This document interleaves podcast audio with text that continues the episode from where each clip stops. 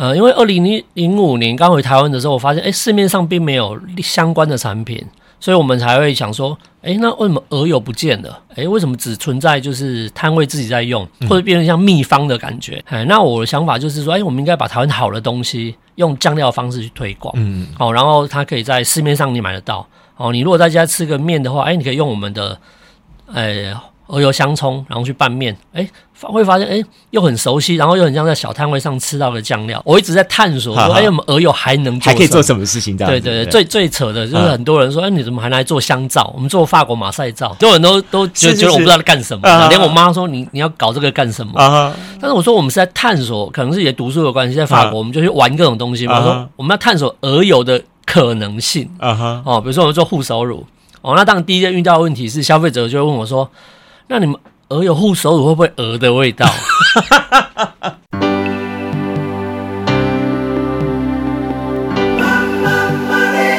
欢迎收听《南方生活》。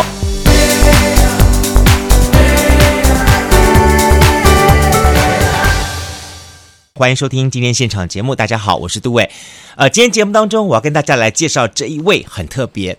有人说呢，他其实是传统的台湾味，但更进步。在今天呢，我们介绍这位呢，他把传统台湾味变成了现代人，嗯、大家都能够爱上他的一位这个新台湾美味，可以这么说哈。好，我们今天呢特别邀请到就是来自于高雄哈，呃，堪称就是人武不是只只有这个鸭子，人武还有一位叫做很有名的，就是人武的这个桥，呃，桥边的这个鹅肉。好，那么带给大家一个新味道的，就是乐鹏乐鹏的总经理陈良世陈总经理来节目当中跟大家一起来开杠聊天。嗨，陈兄你好。哎，主持人，各位听众，大家好。好，我我我个人对你们的认识是在几年前高雄的十大伴手礼的时候，那时候我知道说你们来，呃，我带了一些这个美食家到了你们店里面去，大家看了这个东西，大家直接说说这个不用再讲了，这个味道太好了。大家直接说说，这就本来就应该代表着高雄这一味哈。但是相对的，大家都非常的 surprise，说哈，高雄有这个鹅油这一味，大家也希望说非常非常 surprise 这样情况，是不是给我们介绍一下好了哈？呃，我想说你们是从最早的这个桥边的鹅肉，好，一直发展到现在的乐鹏哈，这整个故事怎么跟大家来分享一下？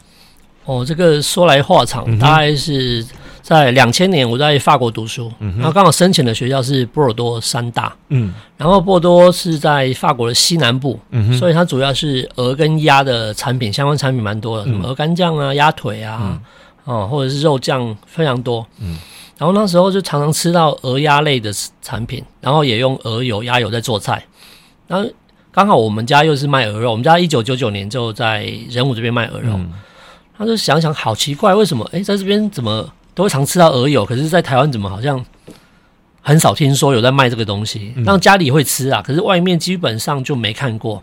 然后超市酱料架上也没有。嗯，然后可是，在我们波尔多，这个是很一个很 local 的食品，就是菜市场啊、超市都很容易买得到的产品，到处都有卖鹅油的，也不是市场或超市里面都有的，啊、尤其西南部。然后一些比较有名的，像萨格拉的那个。风景区啊，那个特产就都是这一类的产品。OK，对，然后台湾就没有，我就觉得哎、欸，奇怪，鸭鹅台湾也吃很多，为什么没有类似的产品？对。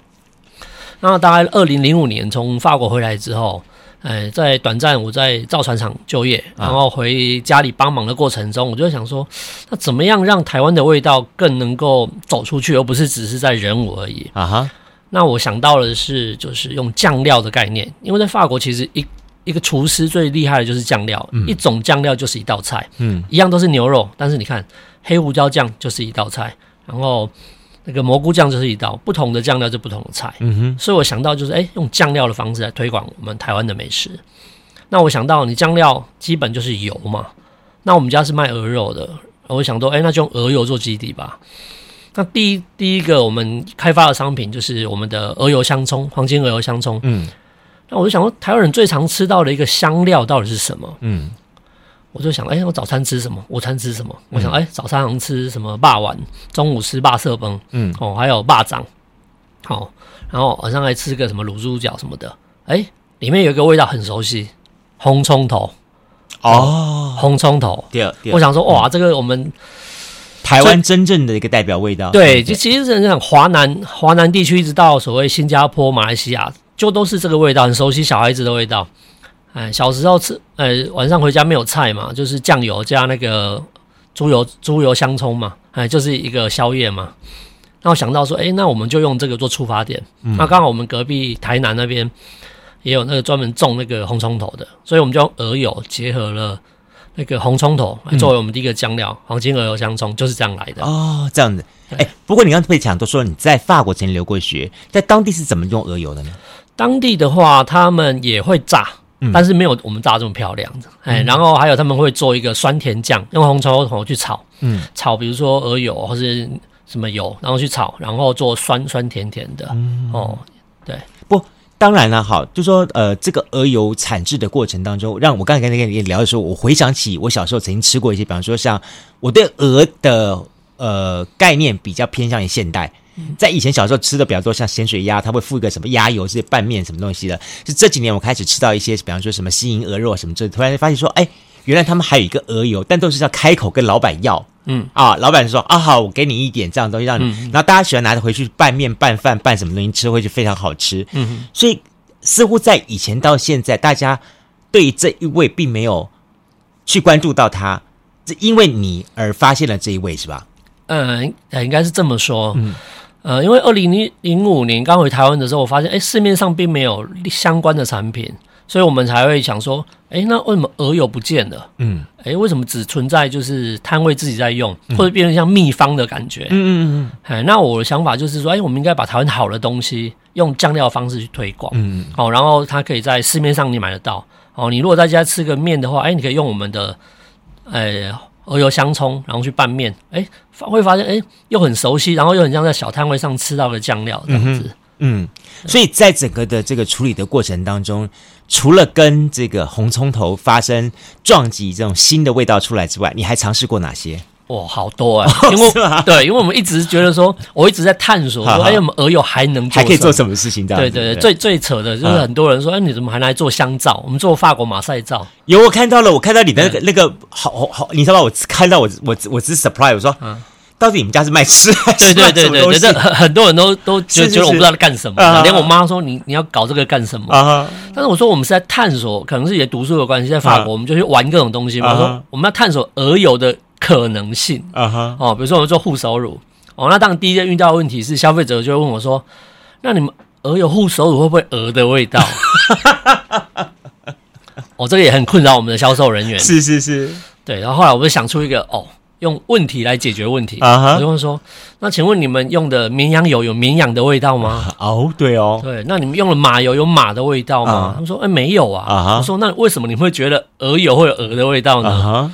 哦，那主其实主要就是鹅肉太深入人心，大家想到鹅肉就有鹅的味道。对对哦，因为大家比较少吃到什么绵羊肉、马肉，大家经常吃到鹅肉，所以开始做尝试这样东西。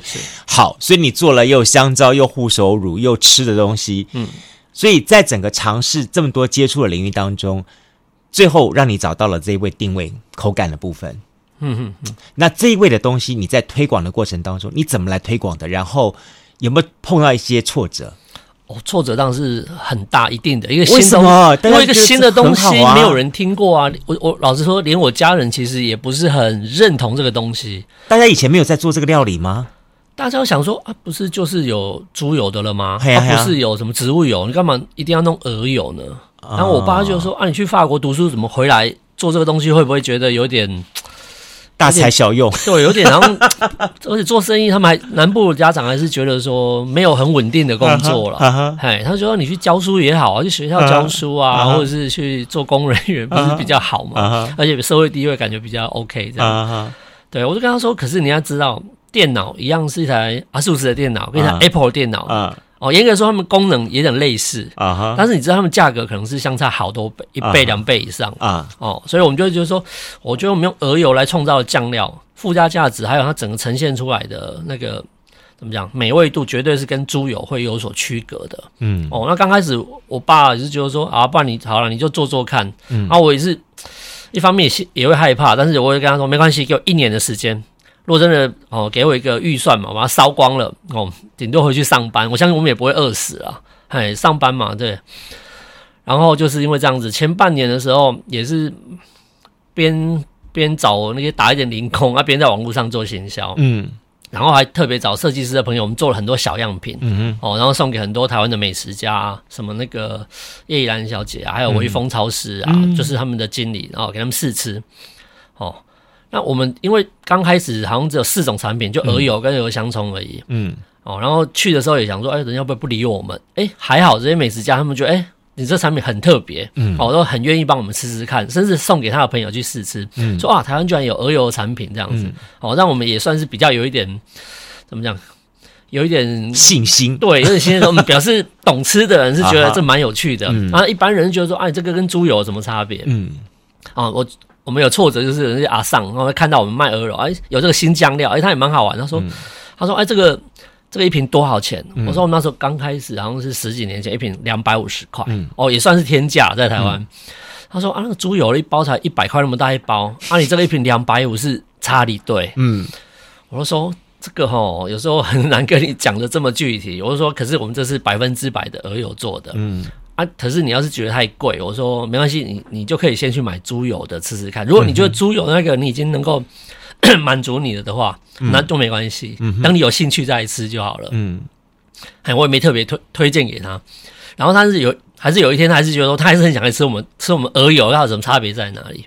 哦，我就请他来吃。他吃完之后说：“哇，人跟猪油还是很不一样哎。”然后他就成为我们忠实的顾客。哦，我就说：“哦，更有信心了。”对，一个他本来是用价格取向的，嗯、但是因为他吃过之后，他觉得哎、欸，真的很不一样。嗯然后慢慢的，我们会告诉说，哎，鹅油的好处是什么？嗯，比如说 WHO 他们就是会觉得鹅肉是一个很健康的食物。嗯，然后正常它也比较不凝结嘛，然后不饱和脂肪酸那些。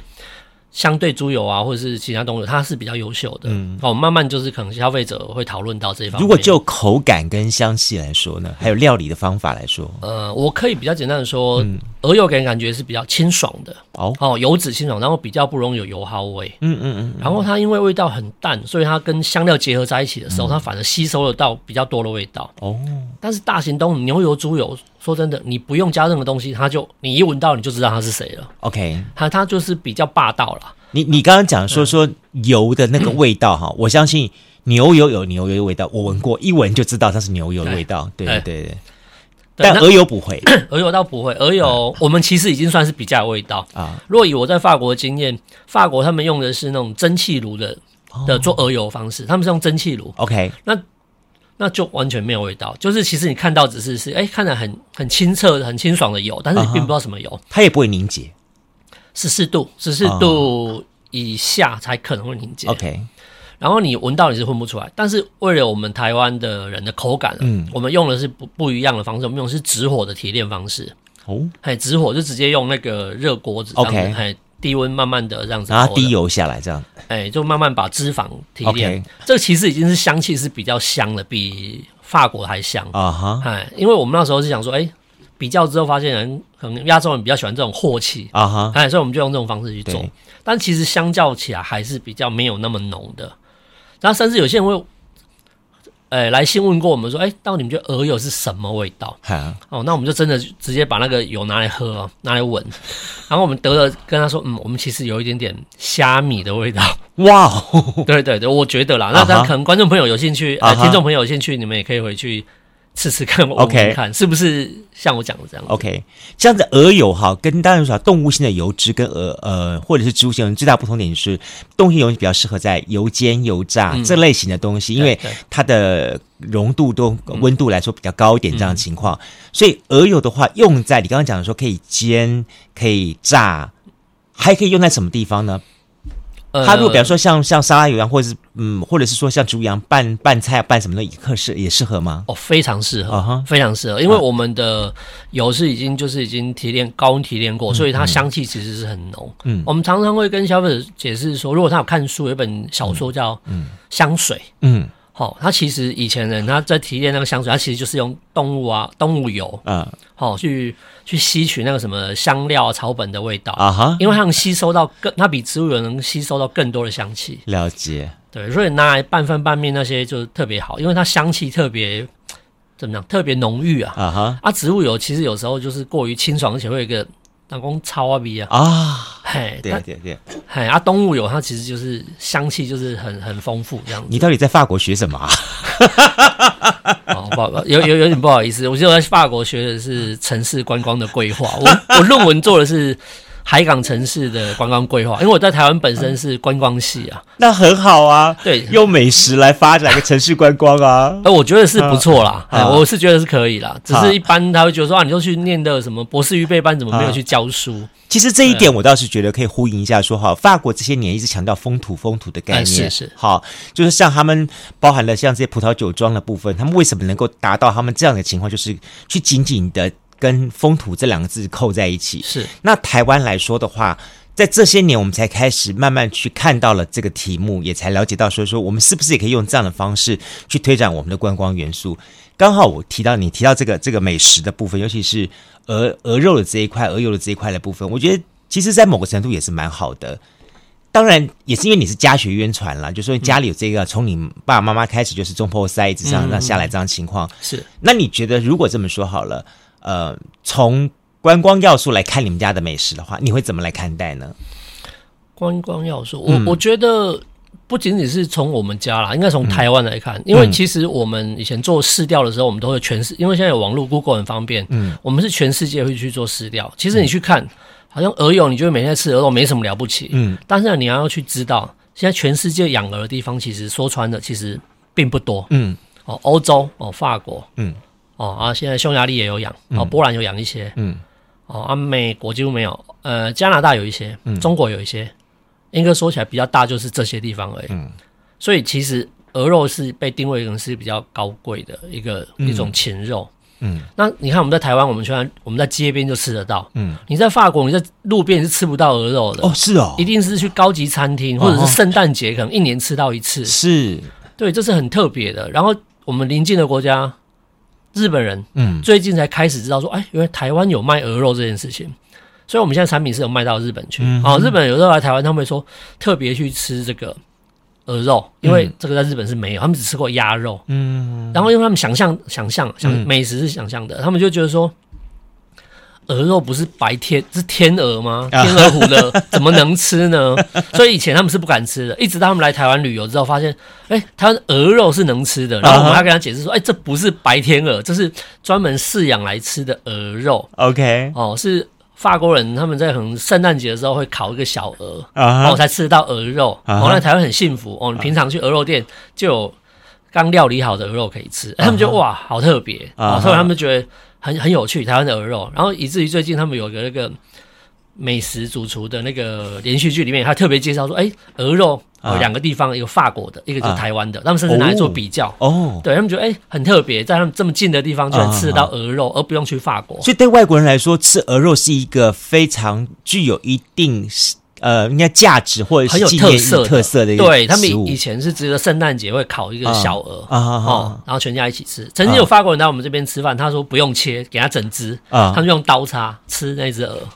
哇哦，对，对他们来讲是一个很特别的一个东西，是野味，而且是比较高级的那一种，不是说你随便就吃得到的。是是是，所以相对一点说，台湾的鹅，我们的品种来说，或是我们的类种来说，有没有什么不太？比如说台湾这些年流行樱桃鸭，嗯，那事实上它搞了半天，它其实也是从大陆的那边慢慢慢转到英国，到樱桃谷，再转到台湾来这样东西。所以我也会很好奇说，说台湾的这个鹅的部分又是个什么样的情况呢？台湾的鹅现在百分之九十五都一个叫做白罗曼种，它其实是丹麦的，oh, okay. 丹麦的种啊，是引进农委会引进的。OK，然后百分之五是土鹅，就是所谓华鹅啊，就是从中国大陆以前那边过来，主要是客家人在吃，但是它并没有规模化，它都是小小规模的，oh. 所以我们一般在鹅肉店吃得到都是所谓叫这种白罗曼、白罗曼、oh, oh, oh. 丹麦种的。是是是，嗯、所以等于说也是这些年慢慢慢养养殖起来的。对对，因为台湾比较特别，是我们喜欢吃肉。嗯，那我们在欧洲的时候，它其实是吃鹅肝，所以品种不一样。嗯、所以台湾的其实主要是吃肉，是说它换肉率比较高。对，其实是老老实说了，我们对于台湾人吃鹅肉感觉比较人道一点，我们觉得说是，是，但是那也是另外一种美食的呈现方式，会不太一样了。对对对，哎，不过我倒是来来来来了解一下，说好了，说呃，比方说从你家最早的这个桥边鹅肉到现在的乐鹏哈。呃，它一定彼此之间有一些的传承，但是也有一些市场上的隔离。好把它拉开，变成两种品牌的东西。在这方面的话，你是怎么来跟家里人来来聊这一块的？然后怎么来做规划的？呃，主持人这个问题其实问得非常好，因为我一直常去出去演讲，我会告诉很多新创的年轻人说，其实你天外飞来一笔的东西，其实大家是都看不懂的。嗯、所以我一直跟他们说，其实最好的产品其实要能够传承，嗯，然后但是你也不能只是传承，嗯，哦，你要创新，嗯，哦，比如说我们的 logo，我们叫 The Bone，The 嗯、Bone 很多人说是什么意思？嗯，我说它就是个桥，哦。Le pont 是这个法文，就是桥的意思。我一直以为是因为你因为你的桥边这样子演。对，没有错，是这个意思，就是这个意思。但另外一个意思是沟通的意思，沟通桥有沟通的意思，是是是是，就是一个美食的连接。了解了解。哦，你是台湾的美食，但是其实你现在外国人很多，我们很多外国人会吃我们鹅肉啊。对对。美食跟艺术一样，跟音乐一样是无国界的哦。好，我觉得它是个沟通。哦，我觉得是。刚好我们家又是做这种比较台式的料理，所以我就觉得说，哎，这桥这个意念很好。然后刚好我们又是在桥的旁边，所以我们就 叫就把它取名叫 Le Pont 哦。哈，那我们出发点就是鹅油是以前台湾人不吃的，是哦，因为我在法国吃到，所以我把这个元素拿回来台湾。嗯，但是台湾人最常吃的什么？我刚才讲过了，红葱头嘛，是，所以我们就把两个东西结合在一起。哦，它是一个 bridge 的概念，这样子。对，然后你就是。会觉得哎、欸，红葱头我好熟悉哦，可是哎，鹅、欸、油这个味道我以前又没有印象。是，然后结果结合在一起之后，发现哎、欸，我们找到了一个新的东西，但是我们又熟悉的新的东西。OK，对，所以刚开始嗯，一般人不理解嘛，说啊，你猪油不是也很好吃？我我们一直也要觉得猪油做的红葱头没有不好吃，我们小时候都一直在吃，嗯，但是。新时代透过这个世界啊，比如说风土啊，什么关系？我觉得我们要也要找到台湾人的一个新的味道，嗯，但是却又希望它是熟悉的，嗯，但是我们又接触到不同的世界，比如说，哎、嗯欸，法国人吃的鹅油，嗯、哦，我们可以把它变成台湾在地的，那、嗯。啊、的确我们在地其实也我们都是用在地的、啊，嗯，只是我们拓展了我们的视野，拓展我们的味觉，嗯，哦，以后你再去国外吃到鹅油产品的时候，你就觉得，哎、欸，其实我们台湾也有这个东西，嗯，只是呈现的风貌不一样，对。但是我们其实一方面也是在跟西餐做结合，比如说台中的乐木主厨他们有做一个面包，是用我们的鹅油去做那个西式的烘焙，嗯，哦，做成一个长阿胖，嗯，哦，但是不同的是用鹅油去做，嗯哼，啊，这就是一个中把台湾的中式料理，哦，大家想，哎，鹅肉都很中式嘛，哎，可是我们把用鹅油来做成西式烘焙，嗯，吐司啊，或者是长阿胖。他觉得哎、欸、也没有违和感啊，嗯，只是觉得哎、欸、味道又更清新，跟以前又不一样了，嗯，啊，无形中我们又开了一个新的天地，嗯，啊，所以说我讲的，你有传承，哦，但是你有创新，你传承的方式是旧的味道，但是创新的方式用以前的人没有想象过的方式来呈现，这样子，嗯，对，所以刚好也是符合了你的所谓的 Le Pont 这样的概念，对对对，桥嘛，沟通嘛，对对对对，嗯、目前呃，你经常合作的对象的话，大概有哪些类型的餐厅比较多？我们有西餐厅，嗯，然后当然，呃，很特别是在高雄哦，有一家我觉得蛮特别，可以介绍一下，嗯、在那个文化中心那边，嗯、它是卖阿亮鸡排的。阿亮鸡排，他用我们的鹅油去调和他们的油来炸鸡排。阿亮鸡排走的是大众化呢？对，但是那个老板很特别，他用我们的鹅油来炸鸡排，这是在台湾真的很少见的哦，嘿，很特别。连我都说，我我还特别去问我们的那个业务人员说，他为什么要买鹅油来做炸鸡排？他说他们老板觉得用鹅油来炸鸡排很好吃。就盖高档的感觉，对对对，对，对。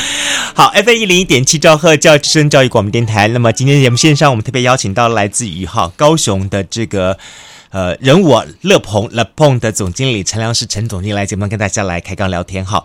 那么刚才呢，我们聊了很多有关于呃乐鹏的一些的经营的想法的部分。不当然，我们进一步来来聊一下，说说了这个乐鹏接下去要向外拓展了。因为你们在过去也事实上也算算也走了差不多将近十年了，嗯，差不多。我我我单记一下，我记得是你们从二零零九年算是桥边开始嘛？呃，一九九呃，一一九九九年，一九九九年。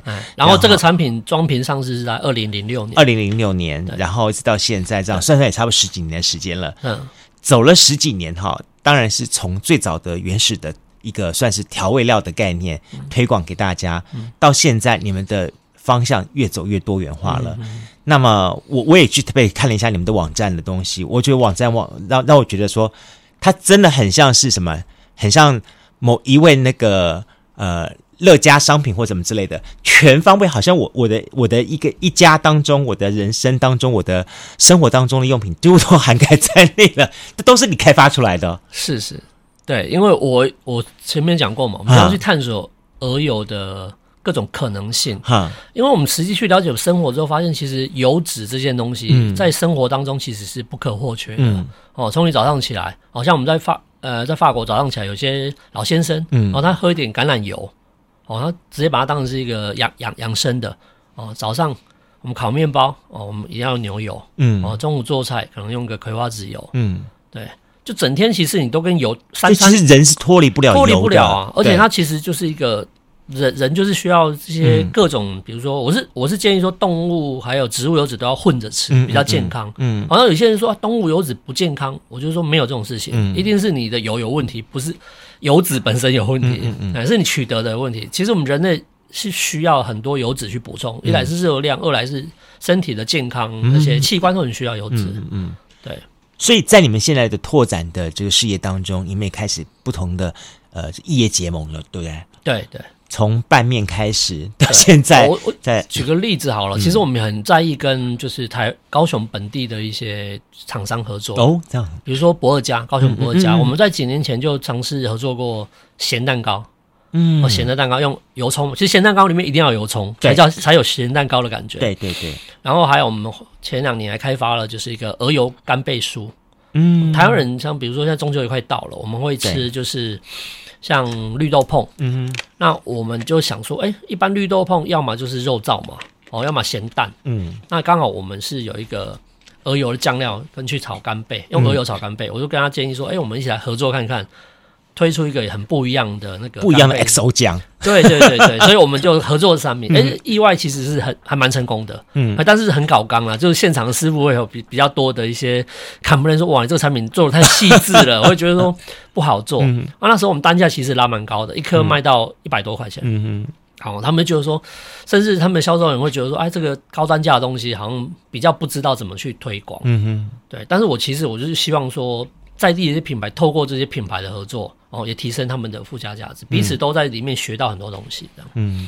嗯，所以，呃，你现在已经这些年呢，有新的尝试，有跟哪些单位的跨业合作过？那刚才讲过了嘛，就是烘焙的嘛，烘焙，哎，就像台中的那个乐木，他们会做那个就是面包，嗯，然后吐司，然后我们还有跟就是一家台北的米其林餐厅，它是算是中式的，嗯，哦，叫和风在。内湖那边，嗯、哦，他们会用它来做菜，嗯，用鹅油来做菜，然后诸如此类。我、哦、说说的其实蛮多的，嗯、意思意思的。所以这些年其实你是不断的拓展，嗯、除了卖自己的产品本身这书代表高雄之外，另外一方面你也跟很多的跨业元素来做结合。你刚刚讲餐厅也有，然后、哦、烘焙烘焙也有，各种类型都有，都有这样东西，所以。各种类型的在尝试，就是想问证明一点，说其实鹅油它可以更加大众化。对，然后其实你在生活当中，其实也可以透过不同的油脂的改变，找到一个新的味道、新的方向。呃，比如说前前面讲到了，说是那个拌面嘛，拌面其实是最最简单的。然后甚至后来我们还去做一个辣椒。哦，一般我们吃到辣油，一般吃到辣油，我们其实都会去想说，啊，辣油的主角是。辣椒，嗯，因为红色的嘛，对对。但是我要告诉大家，其实重点不是辣椒，嗯，重点当然也是辣椒，但是很重要的部分是油脂，那个香气，对，好的好的油才会有好的菜跟好的酱料，嗯，所以我们推出了用鹅油去做辣椒酱，嗯，哎，然后香气也是非常漂亮，但是我们包装的很特别，嗯，很多第一次买以为他买到的是果酱。是我我当初草莓果对对对，我当初看到你们家产品的时候，我也会很好奇。老实说啦，哈，我看你们产品，我第一个反应说这是台湾的东西吗？嗯，对。好，会反应的第一个这是台湾东西吗？第二个东西就想说，哇哦，它是鹅油，哇哦，但是。真的感觉它会呃跳出我的这个叫什么呃感感官对既有感官的例子，我还觉得很 surprise 这样情形哈。但代表说说你这些年除了本身的呃产品品质之外，在设计方面也蛮用心的。对，我们其实一开始其实就嗯。觉得台湾的食品社大概十几年前，现在让人改变很大了。嗯，我十几年前回来之后发现，整个酱料上面面筋啊酱瓜数十年如一日啊。标签几乎没有变过，包装的瓶子也很少改变。嗯、我觉得其实是有点无聊的。以我们在国外逛逛超市，其实整面是琳琅满目，很有趣的，像像逛街一样哦。逛超市也其实也是逛街的一种，但是台湾的基本上你一眼看过去，你大概就知道，那闭着眼睛摸都知道，那就是面筋，那就是菜丝，那就是什么酱瓜。嗯，所以我们那时候我就很想要在包装上做一些改变。嗯哦，比如说，因为我在波尔多读书嘛，我就说，那我们把我们的标签做成像酒瓶的标标签，像酒庄一样。嗯嗯。哦，那刚开始可能很多消费者看到，现在连我家人看到说，这都写法文，谁看得懂？然后我就请他说换一个角度，他说如果你要看得懂，你其实把瓶子转过来就好了，后面有产品说明，你不一定要那么介意，一定要看看到正面的东西，一定要写很大字很。很多的中文，你才觉得你有安心感。嗯 uh huh. 我说你可以选择你要看的方向，嗯，不用执着于你看到的正面是写什么文。那刚开始很多消费者就说：“你这样是不是崇洋媚外啊？写，嗯，写什么？写法文、写英文在上面。Uh ”.我说：“我们本来立定就是把台湾的产品要推广到全世界去，uh huh. 不是只卖给台湾人。对，好，我我主要消费不是只是让台湾人吃到，我希望让更多人能吃得到。那我通常举例说，你去日本啊，你看他们的。呃，比如说地下二楼全部都是卖西点的，嗯、很多品牌基本上都是写法文了。对，我说你会觉得这样子日本人很不爱日本吗？对不对？你会因为这样没有民族自信心吗？嗯，那没有嘛，这是一种文化的饗宴嘛。嗯，对不对？你是把它当成是一种 enjoy。我我在法国同学他们喝阿拉伯茶，他们也不会觉得自己自己很很很 low end，很、嗯、很很怎么样，很没有。很很不潮这样子。其实我我我这一点我倒就一直一直有概念说，说说当你的自己的自信心够强的时候，你可以容纳世界海川都带进去。好像日本那时候大正时代是好那个他为什么叫大正浪漫？就是在那个时代，他能够以他日本自己为核心，我能够接纳全世界的东西进来，对，才能创造出那个样子的和洋和洋混合，对对对，因为我是。引咎于他嘛？没错没错，文化的响应，而不是一个只是民族的自信心。哦，就说我一定要排这个排那个东西。对对对，我觉得不需要这样的东西。强大的人是什么来，我都能够能够用它，能够玩玩味它。对对对，没错没错。只是老老老，我觉得应应该是老实说了哈，你真的应该有的时候还多的出来教一教这个。我是想觉得 台湾的一些饮食业应该打破既有的对对对。传统，没有不好。对，但是你应该能找到一个更新的方式来，一个说故事的方式，让新的年轻人，还有随着时代改变、味道改变，你要有一些新的东西出来，而不是只是说啊，我就是一定要一定要像旧的东西，旧没有不好，但是新的也会带给他一个新的市场跟生命。嗯，就像我说的，我们做的产品不能只是卖给台湾人，我们是海岛嘛，嗯，你要做大就走出去，嗯，那你要让大部分人都看得懂，或者说全世界尽量看得懂，而不是只让台台湾人看得懂。嗯嗯。嗯，欢迎收听《南方生活》。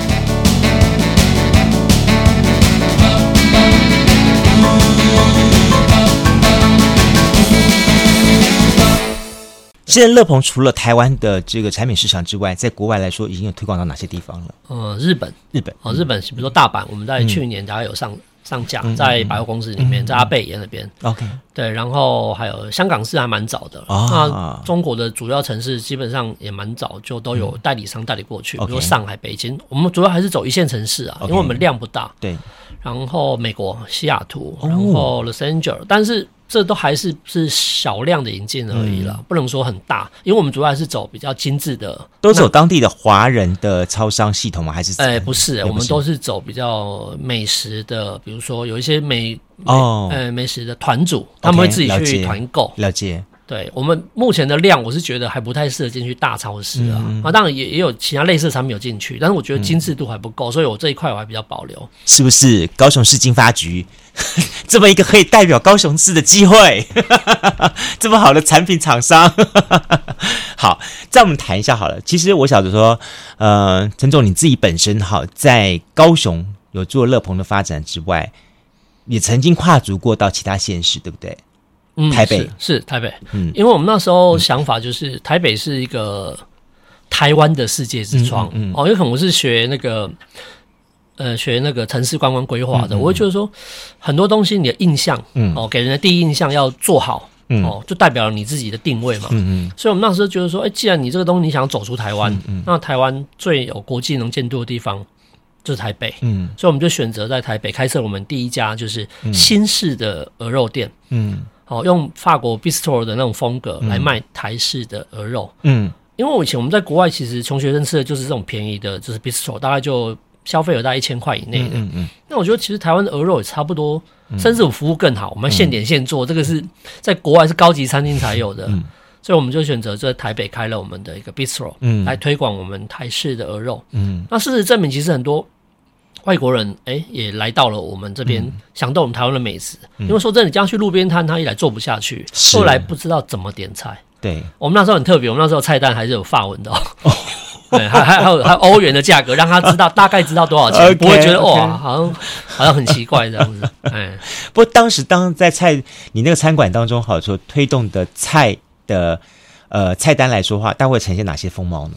我们是会说我说过了嘛，嗯、要有传承，嗯。哦，也有创新。比如说传承部分，我们把高雄的鹅肉，嗯、台式的鹅肉的那个料理方式，嗯、哦，盐水鹅肉的料理方式，嗯、我们也带过去那，在那里有呈现，在那里呈现，哦，切盘的方式，嗯、哦，然后我们有一些创新，我们用鹅油，嗯、台湾的鹅油去做那个油封腿，公费啊，然后做鹅油薯条，OK，哦，有一些不同的，比如说我们还做了一些用鹅油去做炖菜。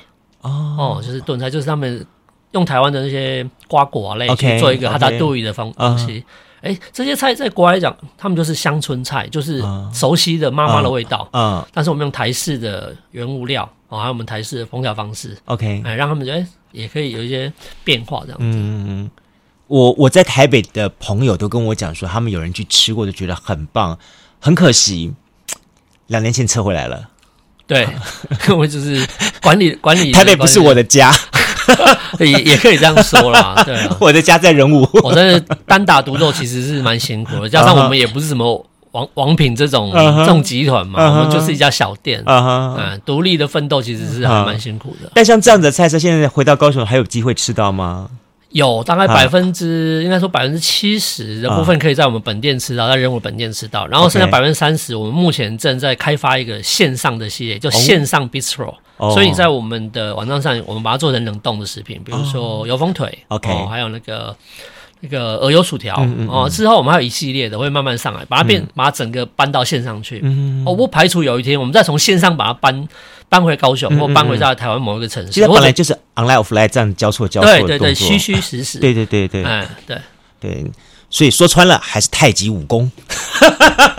没有，我们都是用那个 那个拿破拿破仑的谚语啊，说统治世界的其实是想象力啊。想象力，你的想象力有多大，你的世界就有多大。是你刚才讲的一句话，我觉得很好，就是美食是一种想象力的呈现。是啊，真的，你只有你想不到，没有你做不到。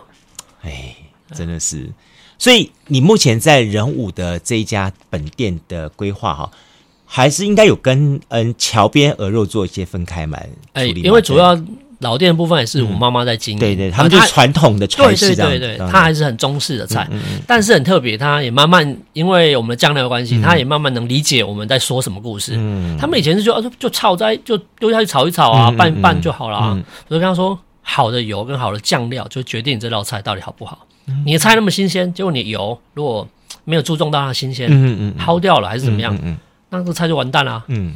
所以他现在开始居然有也有卖那个鹅油薯条这道菜，在鹅肉店老店有鹅油薯条，对对对对，就大家一呃去年开始，就是很多很多客人要求说，哎，你们怎么没有卖那个鹅油薯条？所以我妈就很烦，就说这其实也不是很难的菜啊，这有什么好说的？然后说我也会做啊，然后他就自己就开发了那个鹅肉店版本的鹅油薯条。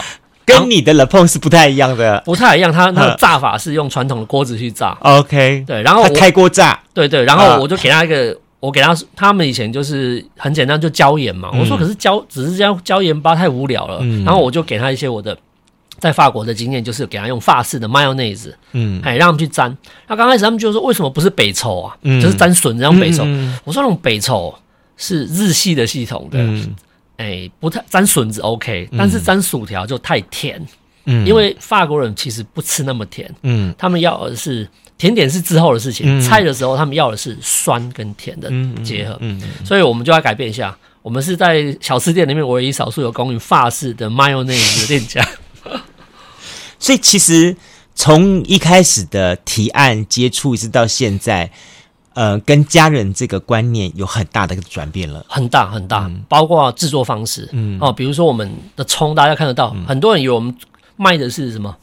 樱花虾，鹅油樱花虾。我说不是啊，那不是樱花虾，那个是红葱头炸起来的样子，这么大片。对对对对对对，对，跟樱花虾大小差不多。所以很多客人说，哇，你们还有卖樱花虾？我说，有时候你细看一下，这个其实是红葱头哦。哦，那我们特别是我们挑选的比较漂亮、比较大颗哦，这一点他们以前就不能接受，红葱这红葱头还要还要筛选哦。但是我说，在国外酱料就是要这样做啊，就是要眼睛看得到嘛。哦，耳朵听得到，听得到什么？酥脆嘛，咔嚓、哦、会有声音。对，香气要闻得到，最后嘴巴吃得到，这才是高级的酱料跟香料。那以前你知道我们的红葱头是炸到超会搭也无所谓，为什么？我只要求它的味道。嗯，哦，这传统做法。对，那我就跟我妈说不行。哦，我们切的方式要有方向，直切。哦，整颗这样侧着切，不要圆切，因为切起来很小片，而且大小不同，看起来就是 有点凌乱，没有美感。哦，香料有美感，这以前他们是想说香料就香料有什么美感的问题。Uh. 我说啊，这样切，我、uh. 切起来整片很漂亮，好、uh. 像个波纹一样，甚至人家会以为这是樱花虾。哦、uh. 哦，就从这些小东西哦，很大的冲突，他们就干嘛要这样做？是就很烦很累、uh. 啊，就乱剁一剁丢下去就好了。那我炸炸炸，我说哎、欸，差不多炸到这个颜色，嗯、我们通常叫 goloke，就是上色啊，uh huh. 上色。快 OK 的时候，赶快起锅。嗯，他说差那差十秒，差二十秒有差吗？我说有有差，因为会有焦味，会影响到它整个的香料的味道。然后慢慢他也能能理解说我为什么要这么做。那以前他们觉得啊，香料就是炸一炸黑掉也无所谓啊，反正这个就是不值钱的东西。嗯，好，光是制作方式我们就冲突很多了。他觉得我太龟毛，就说你干嘛一定要这样做？嗯，你这样做有比较 了不起吗？还是怎么样？我说不是，因为我。呈现出来，最后呈现的品质是要这样，但是你过程这不讲究，不讲究，不讲，到最后出来的东西就不是我要的啊。是啊，对啊，但是他们以前会觉得说这种东西就这样就可以了。我说不行啊，梁师兄，我真的很，我真的会很怀疑，我也很好奇，你到底是去呃法国是去念书，还是去当当江振成的同学？哎、欸，我其实其实要这样讲起来，其实我给很多那种去读书人的呃建议，我说你不只是去拿文凭的，OK，你要融入他们的生活，嗯，还有知道他们想什么。嗯，我法国一句谚语，我跟他分享一下，他说：“嗯、告诉我你吃什么，嗯，我就知道你是谁。”嗯，好，我们就想想这句话，嗯，你吃什么，我就知道你是谁，嗯，你是什么样的人，嗯，你是乱吃的人，嗯。还是你是很重视饮食的人，嗯，你是有品味的人，或者你是你是一个 没有品味的人，嗯，从吃这件事情看出来，嗯，所以我说你去读书，你要知道他们的想法，嗯，他们怎么看你，哦，就是你呈现出来这些生活的细节，嗯、穿的东西啊，嗯、吃的东西，嗯，那你去读书，如果连你去读书那个地方的人，嗯、你你就很棒嘛？你说法国很棒或者美国很棒，但是他们的优点在哪，缺点在哪，你都搞不清楚，你拿一张文凭回来，嗯，我觉得意义。并不是那么大，嗯，我觉得你应该去深入他们，知道他们在吃什么，想，嗯、所以我那时候都去逛菜市场，嗯，那当然也因为这样很好啦，因为法文大家都知道一到一百很难背啊，对啊，你们有稍微有点法读过法文都知道，去练功，十跟二十不一样，二十跟三十又不一样，四十跟八十又不一样，嗯、哦，嗯，我那时候跟老师说，你们这个是整人嘛，嗯，四十是四十，八十是四十乘二，嗯，哦，啊，八十一叫四十乘二十再加一。我说这搞死人，这怎么背啊？然后三十跟四十一又不是直接加一，三十一又直接叫通德昂，四十就要 got count on，，嗯，然后然后大家以为六十就这样子啊？没有，六十是这样没有错，但六但七十呢？七十是怎样？是六十加十。我说整人啊！我们老师就说没办法，这就是 c'est la vie，就是生活就这样。对对对。那我想到想到一招，嗯，逛菜市场，嗯，我那时候去刚用法郎嘛，哦，去买菜，嗯，哦。二十点五，嗯，哦，刚开始哦，怎么那么复杂？就买菜买一个月之后，发现、嗯、哦，这些数字我完全都听懂了。因为每天买菜嘛，嗯、他们称嘛，称之后他就是用切的嘛，嗯、切起来哦都会差一点嘛，往、嗯、小数点。哦，发现哦，真开心诶，就卖菜又听得懂他他找我多少钱，然后那个零点几我都听得懂。嗯、我说哦，我跟老师说哦，原来这样子。学数字最快，嗯，后每天被背到快昏倒，嗯，什么四十加二十，四十乘二啊，嗯、对啊，其实菜市场也是一个最好学习当地的生活、当地的人文。那你也知道说为什么？对，对他们为什么会这样子做思考？嗯、对对，哎，所以你慢慢去用从吃，嗯，哦，知道他们在想什么。然后老师在讲的东西，嗯、他为什么会有这个观念？嗯，比如说有些老师他们就很反对说吃什么吃什么那个微波炉食品，嗯、他说那那个把食物弄死两次，哦，为什么你们要吃这个？啊，甚至我们刚开始那时候拿手机，他说有公务电话啊，你干嘛干嘛要手机？我、uh huh. 就有要那种死板的人，uh huh. 哦，所以我们都说法国人很矛盾，这个原因就是他们又又出产什么 TGV 这种高科技的协和号，嗯、但是他们却在家里又不用微波炉，然后打电话还要打公务电话，还不拿手机，嗯、哦，很矛盾的个性。但是你读书，一般人不会去管这些，嗯，但是我就对这种东西很有兴趣，我想知道他们为什么会这样做，嗯，对，这也是种法式的生活了。对，你要去理解。嗯、对，哦，比如说他们就会问你说：“你为什么一定要排队？嗯，你可不可以不排队？”这我们正常台湾教育说，当然不可以不排队啊，嗯、对不对？怎么可以叫人家不排队？嗯、这太坏了。嗯、可是在法国，他说：“你给我一个理由，我可以让你插队。” 你能说服我，我让你插队。如果不行，请你去后面。我肚子饿了，我要插队。可以啊，你说我怀孕了，我肚子饿，我 我 baby 要吃啊，那我让你插队。OK，嗯啊，哎，这是发式思维，这种发式思维非常有意思。所以把它呼应到你的这个乐鹏的本店哈，人武本店的时候，你在这里面是怎么样去把它呈现这样的一个氛围呢？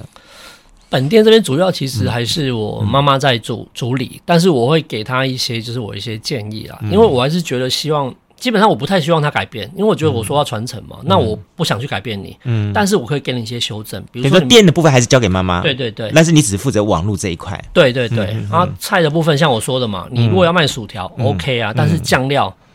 我来给你建议，你不要去用既有的，比如说用北抽啊那种。我不是说不好，只是适不适合。每个东西都有它适合的地方。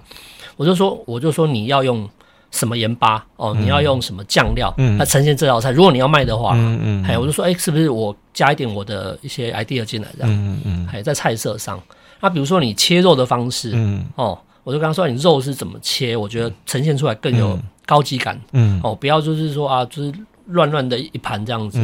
哦，对，我说你这样价值也会提升的，而且我觉得说，哎，作为一个长期发展来看，这是一个好的，你越来越好嘛，因为消费者看到你有改变，而且是变好，嗯，而不是只是说墨守的以前，反正以前我就这样做，我就接着要这样做，对，就是知其然但不知其所以然的做法，我就说慢慢会给他这些建议，这样子。哎，梁师，我很好奇，说你这些的这个料理的美食这种方法是去哪里学的？其实是生活里面的，因为我说过嘛，以前我们都去菜市场，对。菜市场里面眼睛看看，然后他们会做菜嘛，然后同事同学就会教你哦。比如说他邀请我去他们家吃饭，我说哇，你这个鸭肝很好吃，怎么做的？哦，他说就是新鲜进烤箱出来撒海盐，就这样子。我说哦，原来也可以这样子，看起来 三句话讲完，但是东西这么好吃啊。好，那我就理解说哦哦，原料要注意哦，火候要注意对，好，然后最后什么时机要加盐巴哦，要加多少？就是很简单一些生活，我们就会去理解说，哎，有些东西它好吃，并不在于它的繁复，而是在于它的讲究。嗯，哎，所以把细节都讲究完了，你那东西其实也就很棒。嗯，所以以前读书读到说啊，什么世界的秘密在细节啊，嗯，我想说好悬啊，什么听不？嗯，后来去法国吃饭的时候，会发现一种味道的改变，就会让你对那道菜的印象就改变了。就是一个，他可能加了一个香料在里面、嗯、哦，所以我去法国之后接触很多法式的香，什么普罗旺斯香料。哎、嗯，嗯、说奇怪，你吃饭的东西那个香料就一直攻击你，嗯，你就觉得哎，这道菜好像跟那个那一道又不一样。其实说出来就是他在某个时候他丢了一个新的元素进去，呈现出来你就觉得哎，这好像是另外一件事，而且它让你觉得好有趣哦。今天吃这餐饭还有 learning 这样子，嗯，对啊。今天我觉得啊，在跟你访问的过程当中，我突然学了很多法式谚语，我觉得好棒，很有意思。哦哦、所以在你的规划当中，哈，除了在网络上面，除了在这些实体店面之外，你还想再做些什么样的尝试呢？我们最近其实有在谈一个合作，嗯、比如说你刚刚谈到的那个平台的部分，嗯嗯嗯啊，我们甚至考虑让。而有这件事情，可能可以想办法进入跟一般人的生活。比如说，我透露一下，嗯、但这件事还在计划当中。嗯嗯嗯，就是我们可能会做一个法式的炸物。哦，因为其实我后来发现，走遍全世界，嗯、全世界人都喜欢吃炸的。嗯，从韩国人、日本人到法国人、意大利人。嗯、我曾经有一次在意大利的市集，嗯，我吃到那个现炸的海鲜。那我想到一件事情是什么？嗯、我们台湾也有咸酥鸡啊，是，也有炸海鲜啊，是。可是他们就是真的是海鲜摊一字排开，然后你就挑自己要海鲜，他就现炸给你吃。哇哦！就说哇，这个也好有意大利风味哦，你并没有违和感。然后回到台湾吃炸鸡排，哎、欸，觉得也很棒啊。嗯、那这么棒的事情，为什么没有办法把它调整一下，然后做成一个就是全世界能接受，但是是台式的炸物呢？啊，但是为了区隔，就是传统的炸物，我们可能在炸的东西里面去做挑选，是，还有在炸的酱料去做挑选，还有炸的油去做挑选。以前去买咸酥鸡，谁会去问他说用什么油？是，但是我们要做的这个讲究，啊，油要讲究，酱料要讲究，啊，呈现方式讲究，就我想讲了这些细节，那就是有一个不同的产品了嘛？是。海洋局听到商机了吗？这结合起来我觉得很棒哎！我然后看最近我很喜欢嘞，最近在做功课的时候才发现，一个意大利厨师，哎，一个荷兰的米其林厨师已经在做这件事情的。他在卖什么？他就是卖薯条而已啊！哦，他就卖薯条。OK，然后在比利时已经开了好几家店，甚至他已经是连锁，他就是薯条而已啊！但是。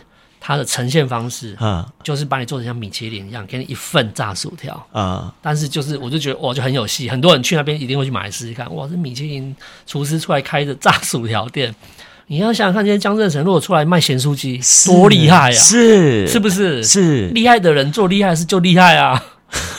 有，他之前做过一次，嗯，对对对，我觉得那是大家整个爆爆炸了，就太太好吃了，这样。对啊，你就是，嗯，你的那些观念啊，你那些细节都对，出来的东西就厉害啦，嗯，就是这样子啊，哎呀。你你你什么时候要开一个那种风土观光的课程？我觉得大家会很想要听一听。其实我在树德科大有、嗯、有在建一些课，嗯、哎，如果有兴趣，你们可以去听听，可以听听你的上课。对对对，因为我觉得从你的这个聊天当中，我觉得大家可以获得很多一些不一样的思维跟撞击。谢谢，这是很好的。所以呃，在将来哈，除了食物这一块之外，你有没有心里当中你一直很想再做的这件事情，再去冒了一次险呢？哇，这个其实我们已经有在代理另外一个牌子，哦、就是捷克的一个群木家具啊。哦，那讲一下为什么会做这个家具？它好跳痛啊！对，太跳痛了，连 连连那个家具界的人都特别跑来看我，他说：“你到底是怎么回事？怎么来抢饭碗？是不是？是你不是在卖鹅油的吗？是，就是有一个传统家具，他跟他爸爸还就特别开车给打电话说想来看看我们在干嘛。我想说奇怪，怎么家具厂来拜访我们？他们是二十年那种家具厂。嗯嗯，他说：哦。我说你们是卖鹅友，可是为什么你你们也有在卖家具啊？嗯，我说这个话说起来很长，因为我们开 Bistro 的时候，在台北，我们找不到我们要的家具，因为台湾的餐厅的家具，要么就是铁铁皮椅、塑胶椅，嗯，要么就高级沙发，嗯，但是我觉得这都不是 Bistro 啊，嗯，Bistro 的椅子是要那种有一百年以上那种木头去弯曲那种曲木，叫 Benwood 那种东西，嗯，在国外这是生活，是很一般人在坐的椅子，嗯，是很便便宜的椅子，应该。一两千块、三四千块都有，嗯，但是台湾我不太容易找到，嗯，要么就很便宜那种塑胶椅，嗯，但是我觉得那个坐起来乘坐的吃一餐的感觉就是很急，在吃一餐饭，我觉得不能够好好吃饭，所以那时候就去代理了这个品牌，嗯，我那时候挑了一个品牌捷克的，哦，因为正牌有大牌也有，但是太贵，我觉得不太符合就是平民美学这一块，那我们就去从捷克带一个牌子进来，嗯。然后那时候想说啊，反正之后可能还还想继续开店嘛，说一次就买了一个货柜，嗯，然后买货柜，杰克说哇，第一次有台湾的人来买这种椅子，还买一货柜，他就有一点就说很好奇，他们也没来过台湾，他们有去过新加坡、去过南韩、日本都有，那台湾人怎么会有人来买我们这种椅子？嗯。他就很好奇，那个他们那个 CEO 全球就是行销全球大概六十几个国家，现在特别两次跑来台湾看，他说你们在搞什么东西？对，他说怎么会有这么小小岛上才两千万人口，嗯，会想要卖他们这种家具？因为他行销很多嘛，嗯，我就说我希望台湾的 Bistro 都能用上这种好的椅子，而不是只是做塑胶。我想吃鹅肉，你也可以做好一点嘛，嗯，我不要只是做塑胶椅，然后摇摇晃晃会断掉，还有跌 跌倒的可能性。这种椅子。我就希望从美学这部分来改变台湾人饮食习惯。嗯，你菜变好了，但是你的乘坐的杯子什么都都慢慢把它变好嘛，然后人也就变好了。嗯，所以我们就引进这种。然后我就跟他说：“那不然反正你你们没有人在卖，我就说那我就帮你做代理。”嗯，我就成为他的总代理。哦，对，所以我们同时也在卖椅子，因为我说我希望你坐在一张好的椅子上吃我们好吃的料理。嗯，太有意思了。我我最后要问你啊，说哈，如果你以一个在地的人物人身份哈，嗯，那安排一个所谓一日美食的话，你会怎么你会怎么安排呢？呃，我我其实是安排已经是蛮 local 的，没有什么名店的。嗯。嗯、我们习惯就是我们小时候在仁武那边嘛，嗯、我们早上去吃霸丸，嗯、去菜市场很吹的霸丸，而且很便宜，然后两份那是现在多少钱我不知道，以前大概两颗也大概就十几块钱，嗯、哦，早餐就吃那个，然后配底会汤，嗯。嗯然后中午我建议去我们的仁武家很有名的那个。面店哦，江西传艺这家应该很多人都知道。我知道，这家是我们从小吃到大，我从他十五块吃到四十五块。他现在已经是第二代、第三代接班了，对对对。但是我们就是还蛮习惯这种现做的面条，它是软式面条。可是我觉得在地的东西嘛，它而且它一直还蛮坚持，也做得很好。哦，中午我们去那边吃，对。然后下午我们登发那边有一个登发黄昏市场，有很多小农会在路边会摆他们自己种的东西，我们可以去逛一逛。嗯。然后当然呃，帮我们自己宣传一下，下午四点之后你可以。如果想吃新鲜的现现出炉的烧鹅，嗯，哦，就到我们桥边鹅肉，嗯，哦，在仁雄路那边去吃烧鹅，对，然后可以在河岸边散散步这样子。嗯嗯、其实这些年大家很多人流行哈，到人武的地方去购物啊、生活啦、啊、这样东西，它一个生活圈已慢慢形成了。它的成长率是现在最高的，嗯、全高雄是最高的，蛮快的。所以或许大家可以。用另外一个角度去思考，那么仁武这一块地方，但更重要的重点是说，在仁武这地方有一个这样的美食，然后他也用这样的方法，试图的去让大家看见台湾。我觉得现在大家会运用到各种不同的方法去看看，不管是从影视，不管是从美食，各种的类型方式这样东西，都是为了告诉大家一个很重要的概念，就是台湾这个地方，那么不只是存在的，更重要的重点是这里的人，那么他所展现出来的自信跟思维。其实是蛮广的，是就是把所谓我们台式的价值，对对对，因为我觉得价值把你的价值被人家看见，是比被、嗯嗯、比台湾人被看见更重要的，嗯嗯嗯、因为价值走在前面，嗯，哦，你人某一个人特别优秀，其实我觉得就个人而已啦。嗯、但是你如果能把台式的价值，嗯，走出去，走出台湾，嗯、哦，那其实我觉得是更有意义的，嗯，对。相对最后啊，我请教您一句话，说，请问您就您的所谓的新台湾味的定义是什么？还是那一句，传承并且创新，嗯，嗯，不能只是有传统，但是我们需要一些外来的，因为现在已经是一个地球已经是平的，嗯，比如说我们引进一些法式的风味，嗯，哦，以前台湾对香料不太讲究，嗯，全部丢下去炒，有啊有香，但是根本你看不到自己吃了什么。但是我们去法国之后，我们觉得，哎，香料其实是可以摸得到、看得到，甚至吃得到，嗯，我们用一些新的香料味道，嗯，再让传统的东西，比如说我们那时候做。卤肉饭好了，嗯、哦，我们家的做法就，我就跟我妈说，我们不一样一下，嗯、我们加入一些西式的香料，甚至我们用法式油封的方式来做。嗯，但其实美食是没有国界，你去吃的时候就觉得，哎、欸，就好吃啊，你也不会去想说它怎么做的。嗯，但是他觉得，哎、欸，你跟人家不一样。嗯，哦，那不一样是什么？不一样就在于你用不同的方式来做。嗯，哦，油封方式它就是用油低温去泡熟它。嗯，哦，你要用苏肥去做你的鹅腿也可以啊。嗯、以前。我们去做，我们想说啊，就是焖熟嘛。对但是我们现在用更科学的方法，用疏肥的方式，好、哦、温度去控制，好、哦，哎，一样是好吃的鸭腿啊、鹅腿，但是它多了一些，就是更科学的部分，更多的细节在里面，嗯、比较不会说不稳定这样。对所以很多我们台式的小吃会说，哎，上次来吃很好吃啊，那、啊、怎么今天来吃跟上次不一样？哦，因为太随性哦，没有一个一个标准的流程给他，哎、嗯，所以新的台湾味应该是更稳定的，嗯，然后。更有自己的特色、嗯、哦！你要台式特色，我就说过嘛，红葱头就有台式特色，嗯、用香料嗯。来凸显、嗯、来表达你自己这样子，让食物会说话这样子，太棒了！今天我非常感谢哈，就来自于高雄人武的乐朋 Le Pong 的总经理陈良石陈总经理。来节目跟我们大家聊了这么多的内容，嗯，今天我们聊了这么多内容，我想大家已经是大概都已经饥肠辘辘了。最好的方法就是你自己试着去好，试试看用他们家的鹅油，然后来拌一碗面、拌一碗饭，然后或是料理，试试看那个味道，就是你就可以尝得出来。所谓的我们今天讲了这么多的内容，其实我我我对你今天讲这句话，我觉得最印象深刻就是美食是一种想象的。是，嗯，真的，好好去想象你的这个美食，OK，创造不同的感觉。好，谢谢你，谢谢，谢谢。加入南方生活，勇敢选择过生活的开始。欢迎关注南方生活 Spotify，以及按赞、留言、分享脸书粉丝团。南方生活，我们下次再见。